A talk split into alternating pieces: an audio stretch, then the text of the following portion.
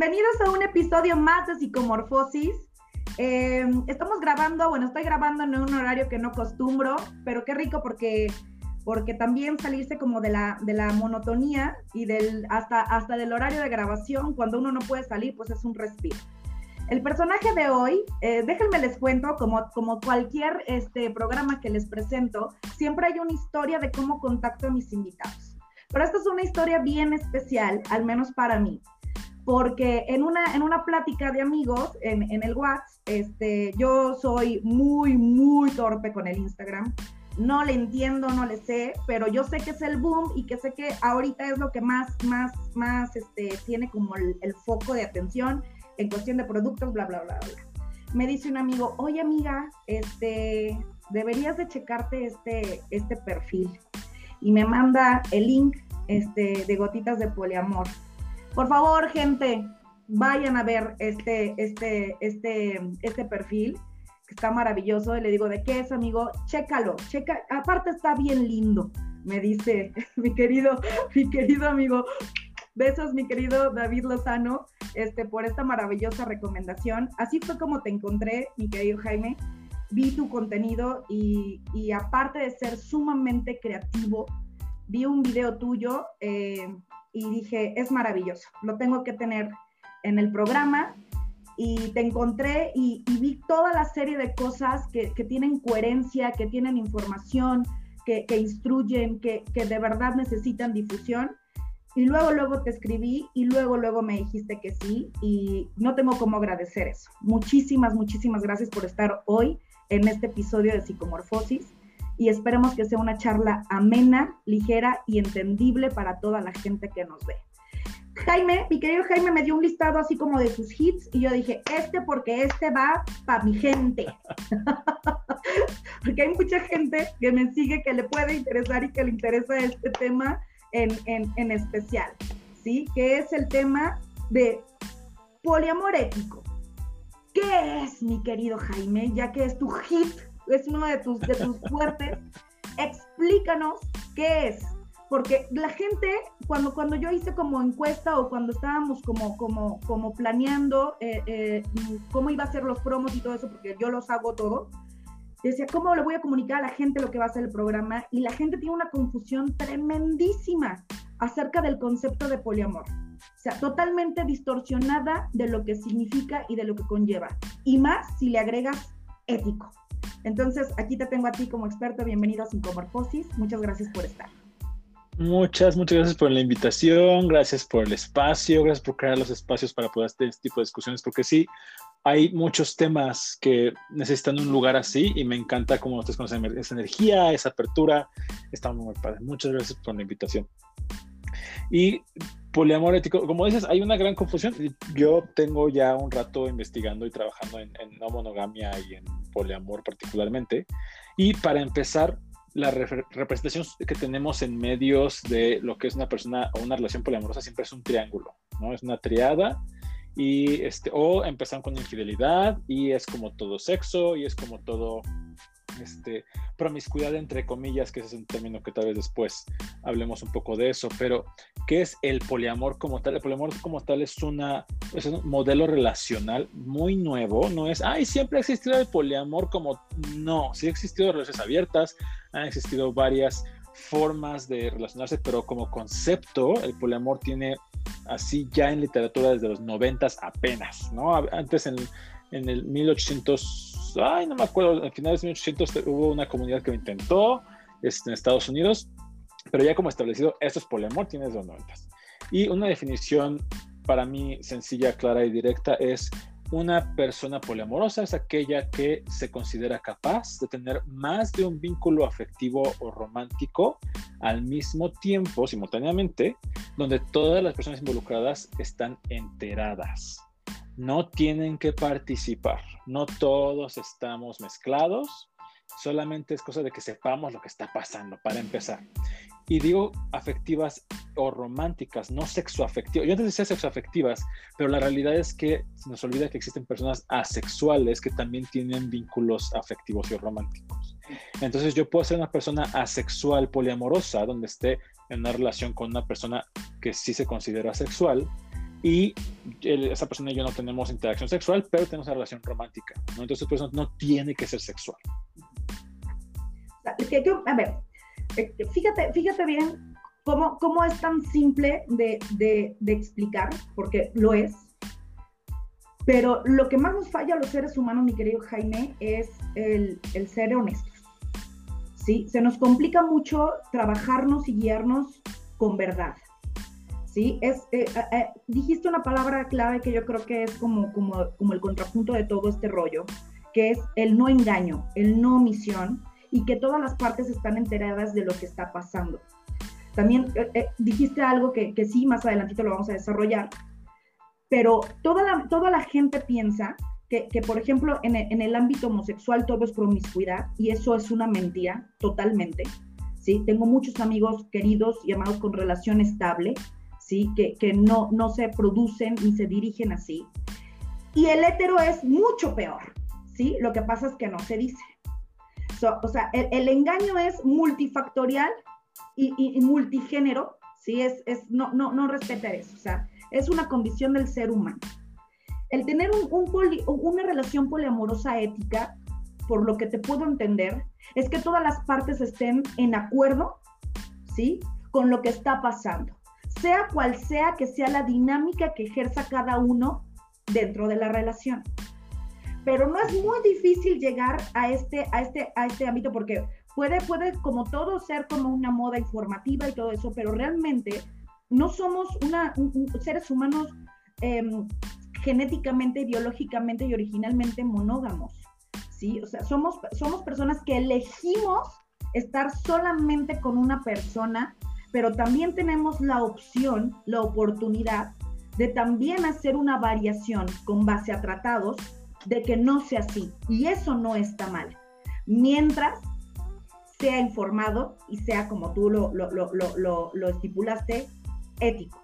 Pero llegar a esta, a esta, a esta amalgama de acuerdos ha, de ser difícil. O sea, no nada más es de, vamos a tener una relación poliamorosa, no.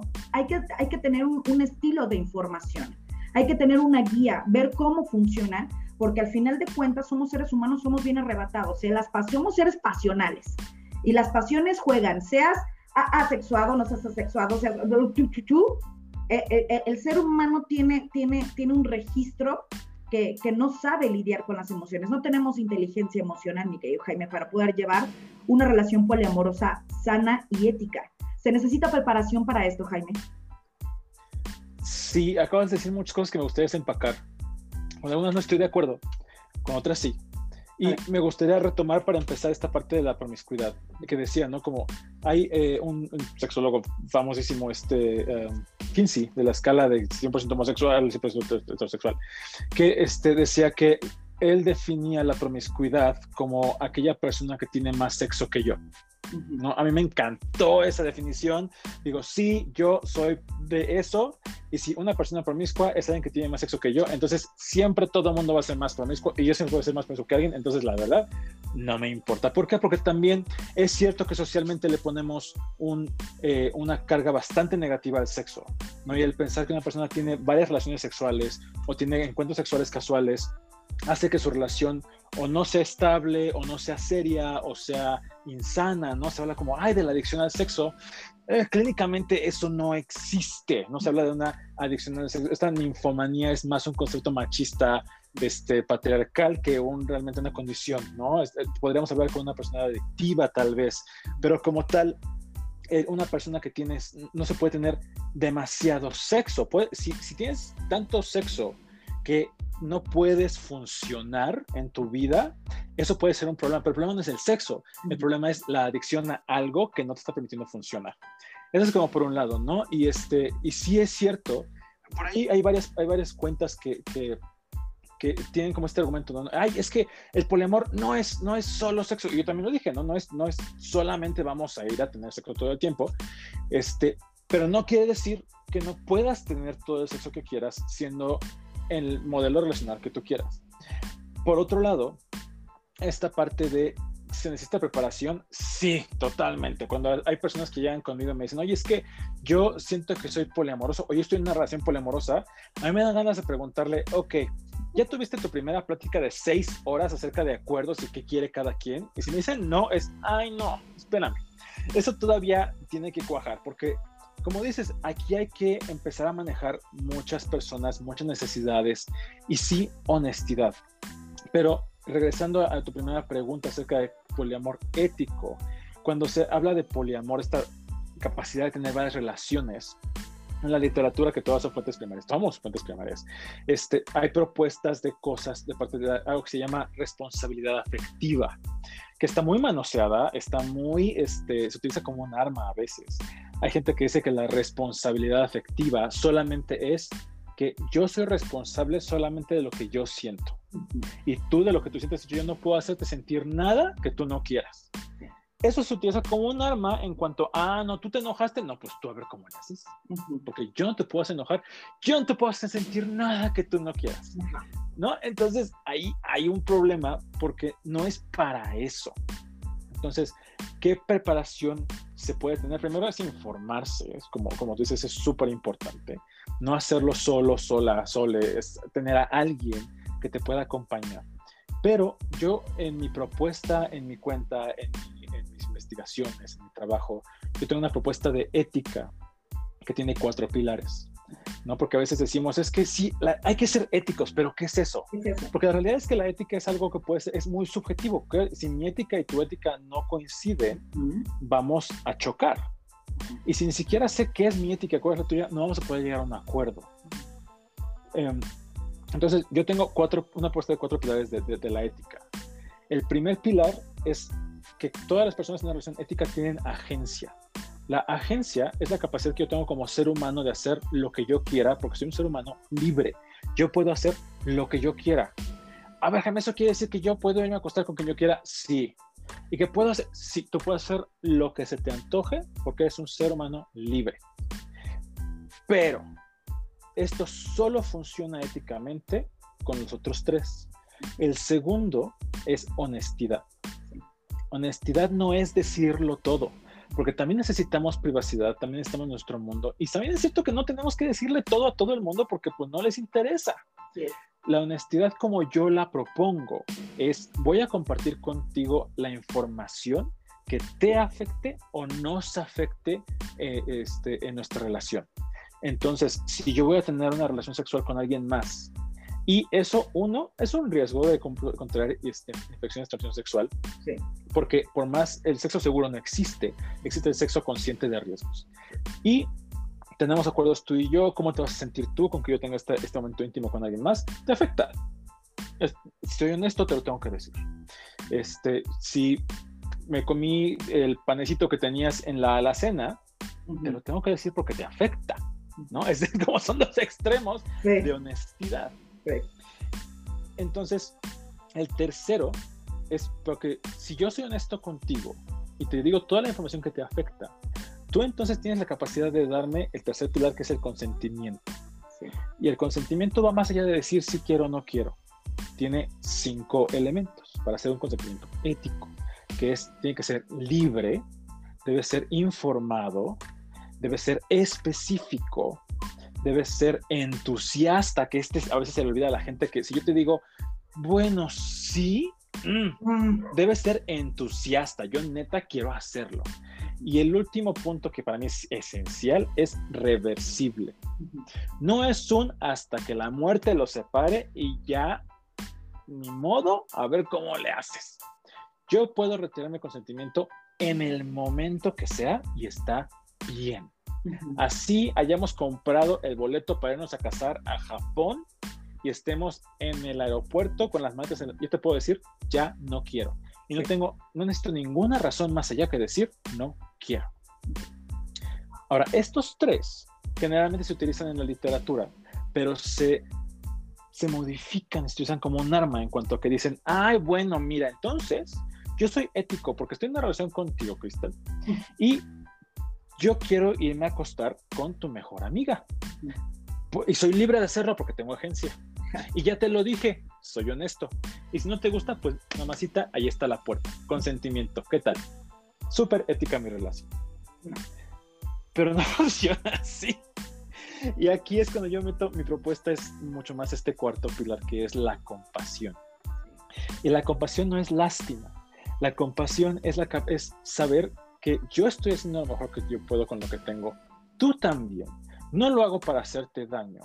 Y mis decisiones van a tener el bienestar de todas las personas involucradas en mente. Entonces, si yo te digo, me voy a acostar con tu mejor amiga y te afecta, no, es no lo voy a hacer porque te hace mal, es yo decido no hacerlo porque te hace mal, pero no te echo la culpa a ti, es mi decisión desde mi agencia, desde mi honestidad, consentimiento y compasión. Y es ahí donde la marrana tuerce el rabo. sí, mi querido Jaime, porque mira, eh, eh, en, la psicología, en, varias corrientes y todo eso, nos manejan un concepto e, ético de cómo, de cómo decirle al otro qué es la ética personal. Y se resume en dos palabras. Lo que te hace daño a ti y a un tercero no es ético. Así, delimítalo, ¿no? Eh, poniendo el ejemplo maravilloso que tienes de me voy a echar a tu, a tu mejor amiga, sabemos que, que, hay, que hay daños colaterales que se pueden, que se pueden este, eh, desencadenar a través de una decisión, ¿sí?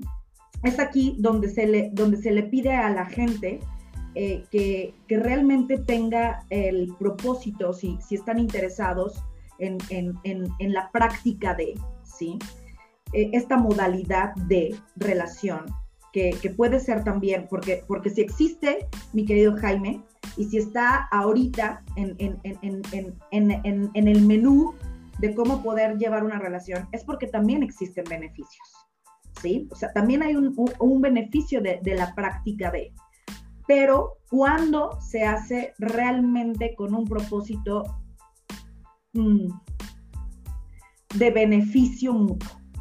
No sé cómo, cómo expresarlo. Porque, porque vemos, justamente es ahí donde, donde, donde, donde puntualizo lo que acabas de decir hace unos minutos. ¿no? Es muy fácil tomar en cuenta los, los cuatro conceptos, ¿sí? Pero hacerlos de manera tan egoísta que no pensar de manera empática en el otro. Yo no te dije que te enamoraras, yo no te dije que esto, yo no te está está establecido los cuatro conceptos, pero no, no, no, no. Se trata de también ver que la, que la relación sea una relación informada y una, informa, una, una relación empática, donde si tienes 10 personas candidatas para, ¿por qué te vienes a, acostar con el mejor amigo, no? O sea, esas son las cuestiones que uno tiene que decidir en base a lo que puedes causarle al otro y creo que ahí es donde, donde hay muchísima también confusión. Este tipo de relaciones funcionan, mi querido Jaime. Sí, sí funcionan. ¿Qué, qué beneficios hay en, en la poligamia? Eh, y esa es, es, una confusión súper común. La poligamia y el poliamor son conceptos diferentes. La poligamia es un concepto legal en cuanto a que yo puedo tener varios esposos o esposas y solamente es un término legal. ¿eh? Este, el poliamor es un modelo relacional que no tiene que ver con esta otra parte. Okay. No, porque sí sucede mucho que es, bueno, es que está la monogamia y la poligamia. No, está la monogamia en cuanto al modelo relacional, que la versión legal es el matrimonio. Y la poligamia y el matrimonio, ahí es donde serían como los opuestos, entre comillas. Ahora, funciona la relación. Hay, una, hay, una, hay una, un autor que este, me encanta cómo pone esta parte del éxito de las relaciones, sobre todo en las relaciones monógamas. Paréntesis, yo no tengo nada en contra de las relaciones monógamas. Yo me encanta la idea de la monogamia. Yo he sido monógamo, no estoy cerrado a ser monógamo en el futuro si es que sucede en algún momento. Yo actualmente estoy en una relación poliamorosa en B, que quiere en N, perdón, en N, que quiere decir que yo tengo dos relaciones que son independientes y uno de mis vínculos tiene un novio que no tiene nada que ver con nosotros dos. Este, y si en algún futuro, por alguna razón, nos separáramos y me quedara yo con uno o me quedara solo y decía feliz de la vida poder ser monógamo, desde esta monogamia ética también. Yo no regresaría a la monogamia tradicional. ¿Por qué? Porque en la monogamia tradicional, la única forma en que una relación puede ser exitosa es que una de las personas involucradas se muera. De cualquier otra forma es un fracaso. Si yo tengo la relación más feliz del mundo con mi esposa, mi esposo, mi esposa, lo que sea, y somos felices durante 50 años, y en el año 51 decimos, ¿sabes qué? es que la verdad es que no quiero estar contigo, te amo, te adoro y no quiero, vamos a divorciarnos. En ese momento socialmente es un, ay, no lo lograron, no funcionó. Si abren la relación, ay, pobrecitos fracasaron. No importa lo felices que sean. Y eso también implica que si tienes una relación horrenda, violenta, este, que te hace infeliz durante 50 años, pero una de las personas se muere, la conclusión social es, pero estuvieron juntos hasta el final y su amor fue verdadero. Y está bien feo eso, tanto para la monogamia como para cualquier otro modelo relacional esas mismas cosas se reproducen también en las relaciones poliamorosas cuando no estamos listos. A veces yo llego a una relación poliamorosa pensando en que quiero seguir con las ideas de la monogamia tradicional y entonces me doy en la torre. ¿Qué es lo que pasa? Yo más bien me voy a una relación exitosa para mí es aquella en la que yo estoy creciendo, en la que estoy actuando con ética de esta forma como yo la digo, donde me siento libre de hacer lo que yo quiera, donde puedo ser honesto, comunicando esto que nos afecta entre nosotros, donde puedo dar y retirar mi consentimiento cuando yo quiera, siempre tomando el bienestar de todas las personas involucradas en mente. Un ejemplo en cuanto a monogamia ética sería personas que deciden ser monógamos, monógamas, monógames y deciden estar juntos. Y sabiendo que tal vez no sea para siempre, porque no tiene que ser para siempre hay que empezar a deconstruir, a quitarnos estos mitos del amor romántico, donde una relación exitosa es aquella que dura siempre, donde viven juntos, donde somos, este, nos, somos, no sé, este, complementos, no lo sé. Son cosas que cuando las cuestionas un poquito empiezas a decir, mm, quién sabe. Tomando todo eso en cuenta, las relaciones poliamorosas funcionan, dependen de las personas involucradas, igual que las relaciones monógamas o anárquicas o swingers o cualquier otra parte de la no monogamia monogámica. En mi caso, yo te puedo hablar de mi experiencia en mis relaciones. Yo tengo una relación este, poliamorosa, uno de mis vínculos con él tengo siete años y con el otro tenemos un año y cachito. Y este, durante estos siete años con mi, mi, primer vínculo, con el que empecé, empezamos monógamos, nos abrimos después, unos años después, y tiempo, hasta hace un par de años empezamos a explorar esta parte poliamorosa. Yo tuve otra relación este, donde no fuimos compatibles y todo el tiempo estamos conociéndonos, creciendo y sabiendo que algo que, que hago yo mucho con mi vínculo, eso con los dos ya, es cuando cumplimos años o hay fechas importantes, nos sentamos, celebramos, a mí me encanta celebrar eso de que, ay, es que el amor romántico también es aniversario. Pues sí, eso me encanta. Este, y nos sentamos, celebramos bonito y yo le digo a, a, Marco, se llama, gracias por estar conmigo, que te ha gustado nuestra relación, quieres seguir conmigo un año más. Porque esa persona que conoces hoy, este Jaime de hoy, no es el que conociste hace siete años, ni el que conociste hace un año. Somos personas completamente diferentes y hemos cambiado. ¿Decides y yo decido seguir un año más? Sí, sabiendo que si en el camino nos separamos me va a doler muchísimo, voy a estar muy triste, voy a comer mucho helado, voy a ver películas románticas, voy a escuchar Taylor Swift y voy a aceptar que las relaciones terminan y está bien. No tenemos que estar juntos si no queremos estar juntos. Una relación funcional, una relación exitosa es aquella donde yo decido estar de esta forma ética. Se puede estar enamorado de, de, ambas relaciones, o sea, de ambas personas. En ti funciona con, con, base a tu experiencia, porque qué interesante es, porque también es uno de los más, de, de los, de los grandes tabús ¿sí? Eh, eh, de, de, lo que uno profesa y dice, el amor es único y personalizado y no puedes amar más que a una sola persona y comprometerte por el resto de tu vida, la del barrio, ¿no? sí, así, exactamente, es que lo acabas de decir. y la cosa es que cuando pensamos así, es, y yo lo hice muchísimo tiempo. Yo quería que mi, que mi pareja, que mi novio fuera mi mejor amigo y mi amante y mi confidente y mi porrista y mi, este, mi juez y el que me estuviera checando y el que me diera seguridad y el que me... Y, y, y, y, de pronto te das cuenta de que echarle todo eso a una persona está bien difícil.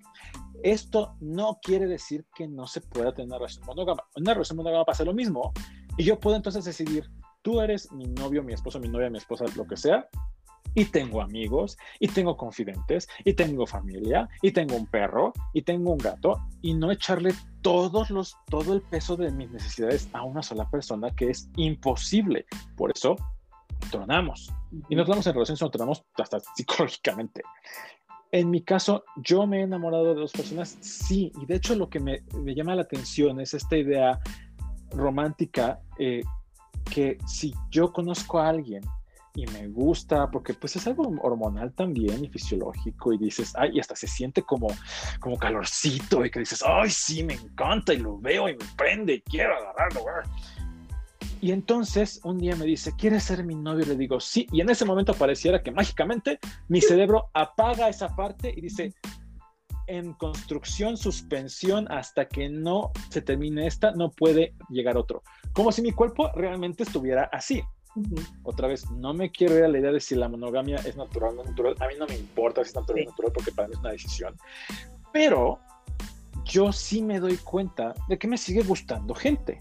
Tengo un artículo en mi blog donde, que se llama Amar es una decisión, no un accidente.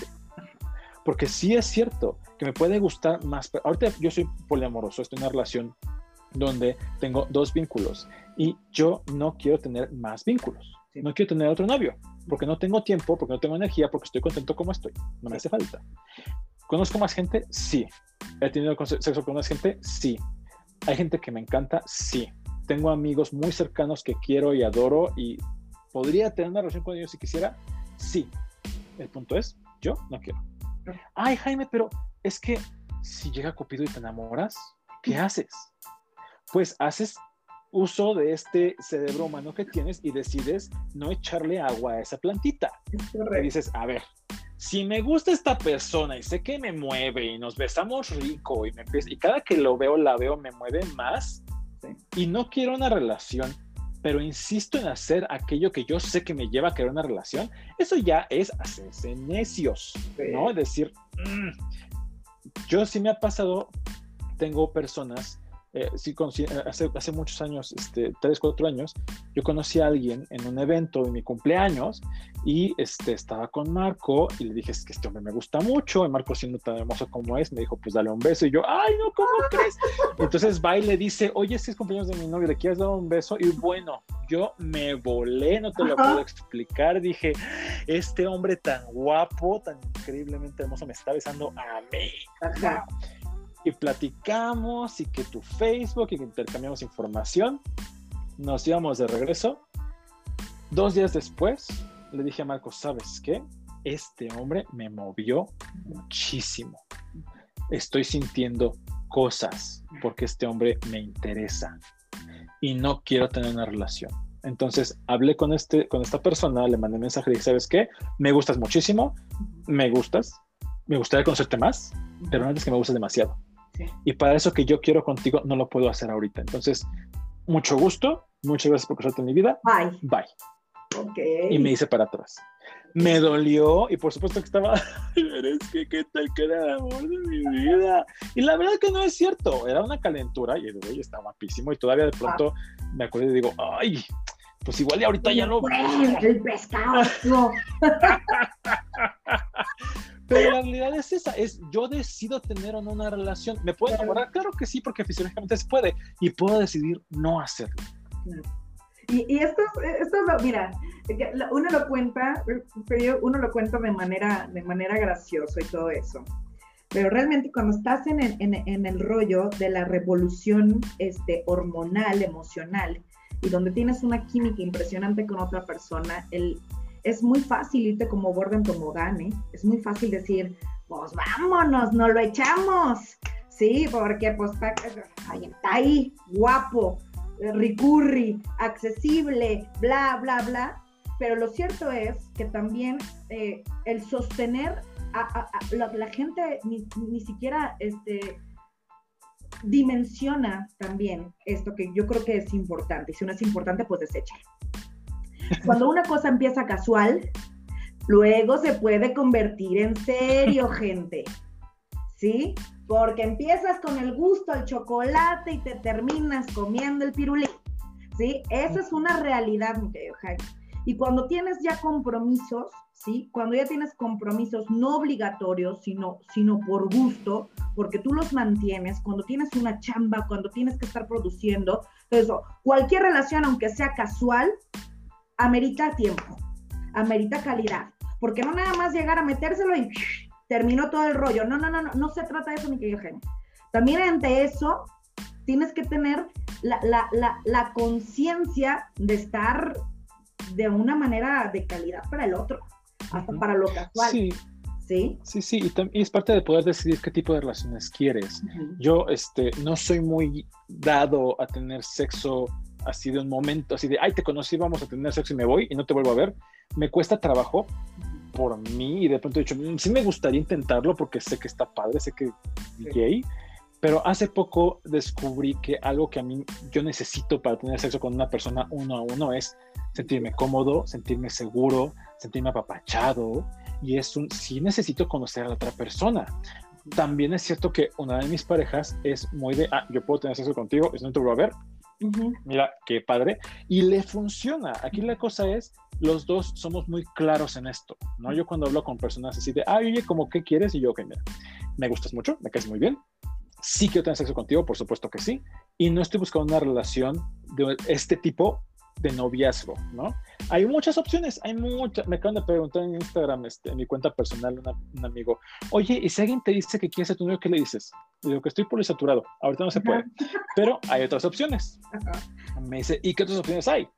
Le acabo de descubrir un concepto que es eh, amigos platónicos queer, queer platonic friends, que es tener una relación íntima, amistosa, puede ser sexual, no con la idea de construir, porque también tenemos esta idea de que todo el tiempo que amamos a alguien, tenemos sexo con alguien, tenemos que irnos hacia un matrimonio, hacia tener hijos, hacia vivir juntos, hacia tener viajes y conocer a la familia. Y a veces no queremos eso. La cosa es otra vez decidir y responsabilizarme yo qué tipo de relación quiero construir yo, qué tipo de relación quieres construir tú y cómo podemos hacerle juntos y también en algún momento decir, ¿sabes qué? Me acabo de dar cuenta de que esto no es lo mío y yo quiero otra cosa. Sí. O sea, irte. O sea, eso, eso también, y, más en la, en la, metodología de la experimentación.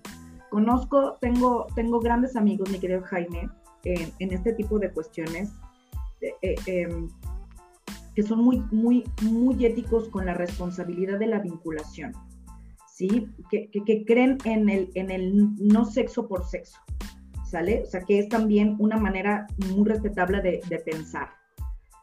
Y, y, y, vincularse con el otro es importante para mantener un tipo de relación, pero también cuando, cuando se esclaviza en, en este modelo de vida, porque es una esclavización, el solamente darte y dedicarte y, consagrarte a una persona.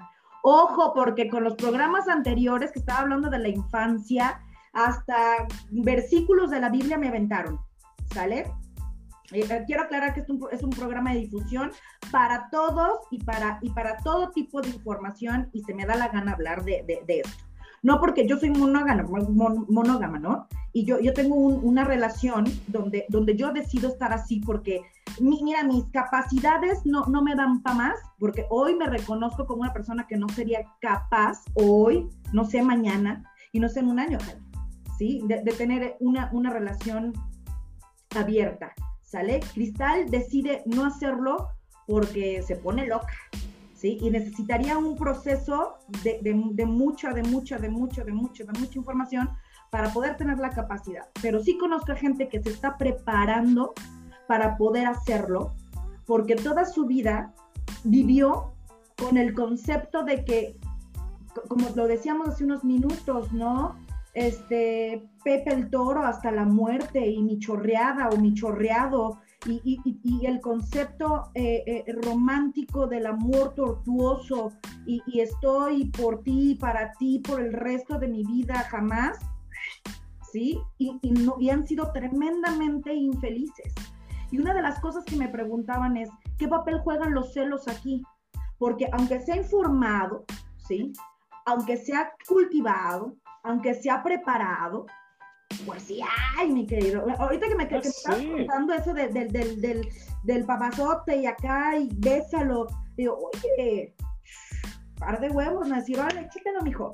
O sea, ¿qué, ¿qué, seguridad tiene que haber? Creo que la seguridad está en que yo sé lo que tú sientes por mí y eso está seguro. ¿O, cómo funciona, mi querido Jaime? Porque esto sí me, se me cuece el morbo. ¿Cómo le hacen con sí, los Sí, sí, es, es, es, de mis, es de mis temas más taquilleros. De hecho, el 7 de febrero voy a dar un taller que se llenó así. Lo, lo puse, seis días y estaba lleno. Este, el taller se llama Los celos como amigos.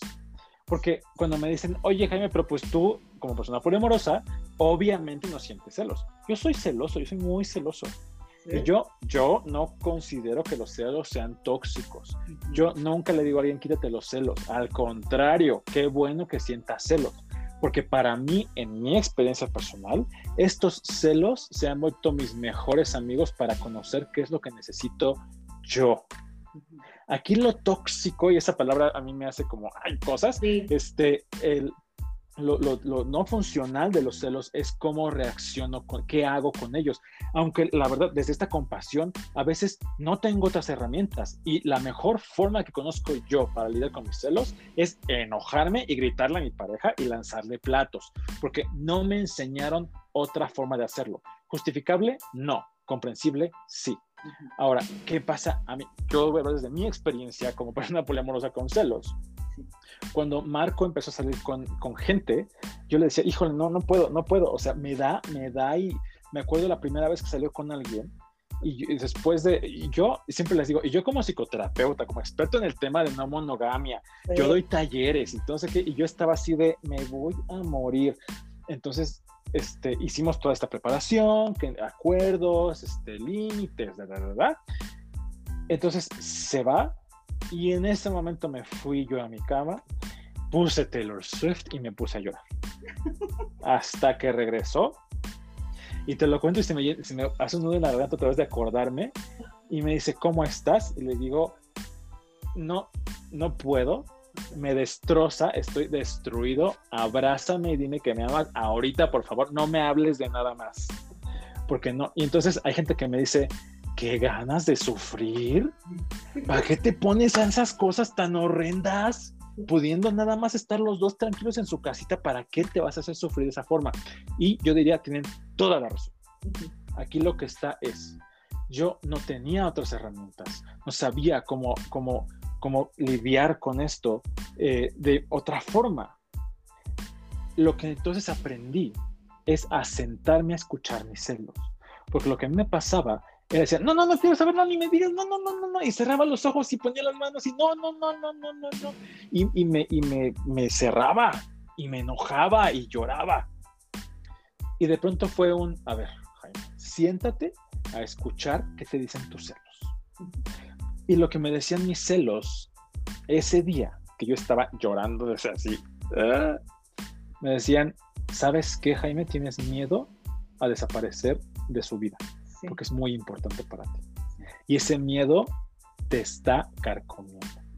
Pero aquí la cosa está en, yo digo que los celos son como amigos porque es como ese amigo que está contigo y estás en un bar y estás tomando y te dice, oye, cuate, ¿sabes qué? Estás tomando mucho, bájale y tú sí, ah, sí, sí, sí, sí.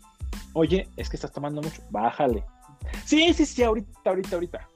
Va a llegar un momento en que te va a agarrar y te va a sacudir, te va a decir, ya despierta que te estás poniendo en peligro. ¿Por qué no me haces caso? Y los celos son algo parecido. Porque pueden empezar con esta cosquillita, todos los sentimos diferentes. Y lo que platico en este taller y en un artículo también en mi blog es que cada, estos celos tienen, los celos como tal no son una emoción, sino tienen debajo emociones, sensaciones básicas que pueden ser el miedo, la tristeza o el enojo. Y estas tres no son tóxicas, al contrario, me dicen que si yo tengo miedo, necesito seguridad porque me siento amenazado. Si me siento triste, necesito reconectar contigo, conmigo y sentirme valorado. Si estoy enojado, necesito proteger algo porque lo siento atacado. Y si yo entonces aprendo a escuchar mis celos, mis celos me pueden acercar a mi pareja. Y me ha servido, porque empiezo a sentirme celoso. Y les digo, ¿saben qué? Me estoy empezando a sentir a cualquiera de los dos, me estoy empezando a sentir celoso y me doy cuenta de que es miedo. Y este miedo me dice que esto es seguridad, necesito que me ayudes a sentirme seguro. Y aquí, aquí entramos otra vez a este lugar donde no estamos buscando quién tiene la culpa, quién es el que hace, quién no hace, quién puede. Es, es mi responsabilidad y desde esta compasión tú me vas a acompañar si quieres. Y si no quieres acompañarme, también está bien, no es tu obligación. Qué padre que lo hagas y te lo agradezco. Entonces, hay gente que no siente, no siente tanto celos. Marco no es muy celoso. Sí es celoso. Yo ya he escuchado este podcast y me, lo estoy, sacando del closet celoso, porque cuando lo conocí me decían, no, no, yo no siento celos. Todos dicen eso, mi querido. No sé lo que ver con los celos. Hasta que pero ¿sabes, ¿sabes qué es? Que ah, tenemos esta idea de que los celos es esta cosa explosiva de ojos verdes de las películas. Y a veces los celos puede ser el... Mm, un como... Ah", ay, es que sabes que a veces es envidia. Que la envidia tampoco está... Es horrenda. La envidia me puede avisar que necesito. Otra vez es cómo lo voy a usar. ¿Cómo voy a usar esto que me está dando? Esta, e, esta, sensación desagradable, porque es desagradable, por supuesto que sí, pero la puedo utilizar para acercarme a mi pareja. ¿Marco tu relación más larga? Sí. ¿Quién introdujo a quién? ¿Él a ti? O sea, ¿por él tú te abriste a este panorama? O tú te abriste y luego lo hablaste con él. ¿Cómo, cómo, cómo funciona? No porque me interese tu vida privada. Saludos, Marco. No, yo, tú puedes, tú puedes escuchar toda mi historia en mi cuenta de Instagram. ¿cómo, se le hace, cómo se le hace para que esto, para que esto cuaje? Te metieron a ti, porque somos psicoterapeutas, ¿sale? Y porque viene un montón de gente con un montón de pensamientos eh, eh, a consulta y, y, con un montón de creencias y sistema de vida y bla, bla, bla, bla. Pero también adaptarse a un modelo de vida como, como, como, como, como individuo, independientemente de lo que te dediques, seas bloguero, facebookero, lo que tú quieras, ¿no? Es, es también cómo llegaste tú a, esta, a, a, este camino, o sea, cuál es tu camino recorrido. Sí, y de hecho tengo un video en, en Instagram que hice con Marco, donde platicamos nuestra historia porque esta pregunta me la hacen muchísimo, de cómo se le hace. Yo siempre digo, bueno, no sé cómo se le hace, te puedo decir cómo lo hice yo en esta relación, porque también fue diferente con Ricardo, ¿no? Y va a ser diferente si en algún momento es otra persona diferente. Sí, tengo un artículo que se llama Cómo abrir tu relación sin que te explote en la cara, donde pongo como en general algunos pasos que puedes seguir. En mi historia con Marco, yo vengo de historias de, relaciones monógamas, monógamo serial, donde empezamos, yo decía, es que no me termina de acomodar la monogamia, pero soy celoso, pero no quiero, pero sí quiero, pero quién sabe. Y empiezo esa investigación, empiezo a conocer estas cosas, pues finalmente, como dices, como la práctica profesional, pues también aprendí cosas. Yo dije, yo poliamoroso, jamás. Pero pues si hubiera una relación abierta, tal vez pueda llegar. Cuando conocí a Marco, empezamos a salir y ya que vamos pensando en tener una relación seria, le digo, mira, yo quiero que seamos monógamos al principio, pero después yo no quiero una relación monógama. Solo que no, te puedo decir tampoco, ve a hacer lo que quieras. Entonces, vamos viendo. Una de mis frases que repito muchísimo es, nada urge, nada urge. A veces me urge porque conocí a alguien que está buenísimo y digo, es que si no es ahorita se me va a ir. Pero esa actitud no te lleva a ningún lado bueno, ¿no? Te va a llevar a muchos problemas. O puedes decir, ah, si me urge tanto, si me urge tanto como para ignorar tu bienestar, mejor termino mi relación contigo y atiendo esto que necesito. Regresando a mi pregunta, a la pregunta que me hiciste. Eh, comenzamos monógamos, eh, estuvimos monógamos como un año y medio. Después de un año y medio, nos abrimos a estar eh, sexualmente solamente con otra persona juntos, solamente. Y no sé cuántos años después, creo que al, quinto año, al quinto año, conocemos a una persona con quien hacemos un clic maravilloso. Y yo le digo, está padrísimo, vamos a vernos. Y les aviso a los dos que esto solo es sexual. Si alguno de los tres, este fue un error mío, no conocía, no es justificable, es comprensible, yo no conocía otra cosa. Y esto fue, pues una regla, las reglas están puestas del miedo para controlar a otra persona, a mí no me funciona ya, yo ya no pongo reglas, hago acuerdos. Les digo esto, los tres estábamos de acuerdo, no nos vamos a enamorar. ¿Y qué crees que pasó? Este, había un clip padrísimo, teníamos una química sexual muy padre, nos veíamos cada fin de semana, se quedaba aquí con nosotros. Fue maravilloso, fue de las, momentos, de las épocas más felices de mi vida. Y entonces un día me dice Marco, oye, ¿ya te diste cuenta de que te enamoraste de esta persona? Y yo, ay, estás mal. Yo, claro que no, no, no, no, pues está rico y ya pues sí me gusta, y si salgo con él, y si lo abrazo, y si lo beso, y si nos abrazamos, y sí, sí, sí, sí estoy enamorado. Sí, ajá. Y yo no me había dado cuenta, porque para mí era imposible considerar que yo podía enamorarme de dos personas. Sí. Y la idea de pensar enamorarme de alguien más era automáticamente negar que yo estaba enamorado de Marco y decía, no, es que yo, amo a Marco, lo amo y, me encanta estar con él. Pues no, ¿cómo le voy a hacer? Ajá. Entonces lo hablamos Marco y yo y le dije, sí, sí estoy enamorado de él. ¿Qué te digo? y me dice, pues vas, ¿no? O sea, Marco siempre tiene, él, tiene más como esta experiencia en relaciones abiertas, en poliamor.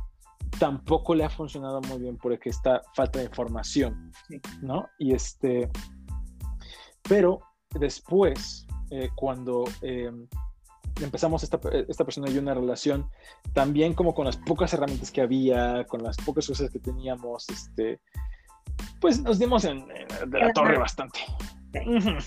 Sí, fue bastante, bastante doloroso. Este, y después fue un, ok, ¿sabes qué onda? Vamos a, esta persona y yo ya terminamos nuestra relación como formal. Todavía nos vemos, todavía lo quiero muchísimo y es una persona súper importante para mí. Este, y Marco y yo dijimos, ok, vamos a hacer esto y vamos a hacerlo bien. No lo vamos a hacer como que las cosas pasan, las cosas no pasan, uno no se enamora de pronto, no es, ay, es que de pronto me... No, no, no. Las cosas se deciden y se responsabiliza uno de lo que hace. Y se consecuencia. Entonces, o sea, uno sabe que ya está ahí y, y, sigue dándole vueltas al chocolate para que haga espuma. Exactamente. Y fue, afortunadamente, pues yo me dedico a esto, ya tenía mucha investigación, vamos a hacerlo despacito, tomando el bienestar de todos los involucrados en cuenta y dando pasos siempre y cuando sea seguro para todos los que estamos aquí. Y así se hizo. Y así se hizo. Muy bien. Mi querido Jaime, es un tema complejo para las personas que no estamos acostumbradas a, a tener información directa cerca ya me pongo en plan serio porque creo que, creo que, creo que eh, es para mí muy importante poder, por, por, cuando uno tiene un programa y cuando uno se dedica a, a, la salud mental, luego te llegan un montón de historias, un montón de historias de todos sabores eh, eh, y, y, de todas las regiones, ¿no? Unas que, que, que son muy cotidianas y otras que son... Que, que, salen fuera del, del, del contexto de lo que uno puede contener porque también como psicoterapeuta uno tiene límites de conocimiento, ¿sí? Uno no lo sabe todo, uno no lo abarca todo, ¿sí? Es imposible, quisiéramos, pero no, no somos semidioses. Pero en, una, en, muchas ocasiones he tenido, he tenido eh, muchos comentarios acerca de, de cómo ser libre en el amor, ¿sí? Y, cómo, cómo, cómo, ser libre e, en, acción de profesar el amor sano, ¿no? Creo que tiene que ver muchísimo con, esto y, con tu historia que, que compenetra perfectamente bien, porque en una pareja que se conoce y se conoce bastante bien, ¿sí? Como tú y, como tu pareja, y donde hay este, e, el vínculo afectivo, sobre todo de la confianza, y tener también la libertad de darte en la madre junto, junto con la protección y la sabiduría que aparte de tu pareja es tu amigo, ¿sí? Esto aplica hacia todas las relaciones y la tipología de cómo se llega, ¿no? Es importante mencionar que para todo, que para todo tipo de relación tiene que haber un autoconocimiento y una y un análisis sanador de cómo quieres tu pareja porque así estés muy informado, así te hayas aventado los cuatro libros de, la tipología del amor que tú decidas profesar. Si no eres una persona que haya profesado o que haya adquirido un amor sano, le vas a dar en la madre al otro. ¿sí? Sea cual sea la práctica que, que, decidas tener. La cuestión es esta. O sea, ¿por qué, por, qué, por, qué, ¿por qué invitarte a ti, no? Porque también es recomendable que si tú eres experto en este tema, si das conferencias, si das talleres, si tienes dos páginas, bueno, es la misma, pero estás en Instagram, estás en, Facebook, luego comparto seguido, seguido tu, contenido, porque aplica para todos. Eh, que se acerquen también a profesionales que no solamente lo, lo, lo prediquen, sino que lo hayan vivido, porque es importante también la guía especializada en el tema, ¿sí? Y sí hay muchas, sí, mi Jaime, sí hay muchas personas, y tú lo sabes, que, que, todavía no tienen la apertura ni la confianza de pedir ayuda sobre esto y que sí, se dan en la madre a ellos y, se, dan en la madre a los otros. Creo que es importante eh, ser en cualquier tema que se esté tocando, tener un poco de, responsabilidad acerca de la información que uno maneja, profesa y que uno adquiere también y aplica.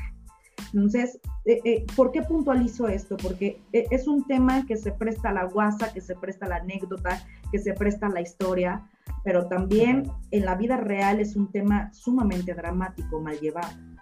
¿sí? Es, es un tema doliente. ¿sí? Hay gente que, sufre mucho por no hacerlo de manera adecuada y guiada. Y también es recomendable la guía psicoterapéutica, este, porque hay especialistas como tú que no solamente forman contenido de importancia divertido, pero sumamente importante y que se puede difundir y que la gente puede usarlo para el bienestar de su vida. ¿sí? Y, eso es con, lo que, con, lo, con lo que me quedo de valor para esa la calidad de profesional que eres. ¿Sí? Porque esto existe, gente, aunque se me escamen muchos, muchos no lo van a publicar, ¿verdad? Si saben escamar, dije, ¡uh! ¿Cuánto apuestas? ¿Sí? O sea, eh, aunque se escamen, esto es una, una realidad, ¿sí? Que no nada más eh, que, eh, conlleva novios con novios, sino novio con novia y, y, y, todo. Esto está pasando, ¿sale? Y sigue pasando y seguirá pasando. Como lo lleves y como te informes y como lo expandas, es, es, es problema y responsabilidad de cada quien. Mi querido Jaime, porque tenemos, tenemos, tenemos cinco o seis minutos para cerrar. ¿Qué mensaje le das desde tu punto de vista profesional a la gente, ¿sí? Acerca de este tema que para mí sí es relevante y para mí sí es importante. Es taquillero porque causa morbo, pero si la gente profundiza más, se dará cuenta que tiene muchísimo, muchísima aportación que dar en muchísimos ámbitos, ¿eh? Porque tan solo dimos un montón de conceptos ahorita, así que uf, nos aventaríamos uno por cada, por cada, un programa por cada concepto. ¿Sí? ¿Cómo, ¿Cómo resumes y cómo finalizas este programa? Mi proyecto se llama Goditas, de Poliamor para los dolores de la monogamia. Y realmente mi propuesta no es monogamia o poliamor, sino relaciones éticas. Mi mensaje es el poder, independientemente de qué tipo de relación elijas, poder llevar una relación ética desde esos cuatro pilares, sabiendo que yo tuve una relación abusiva conmigo mismo durante mucho tiempo, forzándome a estar en cosas que no estaba listo, forzándome a hacer trabajo para que no estaba listo todavía. También tengo que tener una relación ética conmigo. Y sí, es cierto que yo, si no tengo una, una forma de relacionarme amorosa, ética y sana, va a ser difícil que la pueda dar, pero también es cierto que lo que se rompe en, relación se sana en relación, como dicen por ahí en, la gestal, ¿no? Entonces, algo que yo digo mucho, y de hecho es como una, una frase con la que cierro todos mis lives, es amemos éticamente, validemos nuestra experiencia y juntos sanemos las heridas del corazón, que para mí es juntos validándonos éticamente.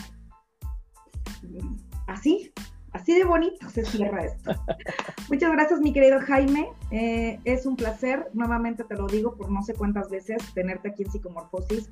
Gente, de verdad, métanse su página, su contenido vale la pena. Difundan, compartan este tema. Eh, si no te sirve a ti, le puede servir a otros.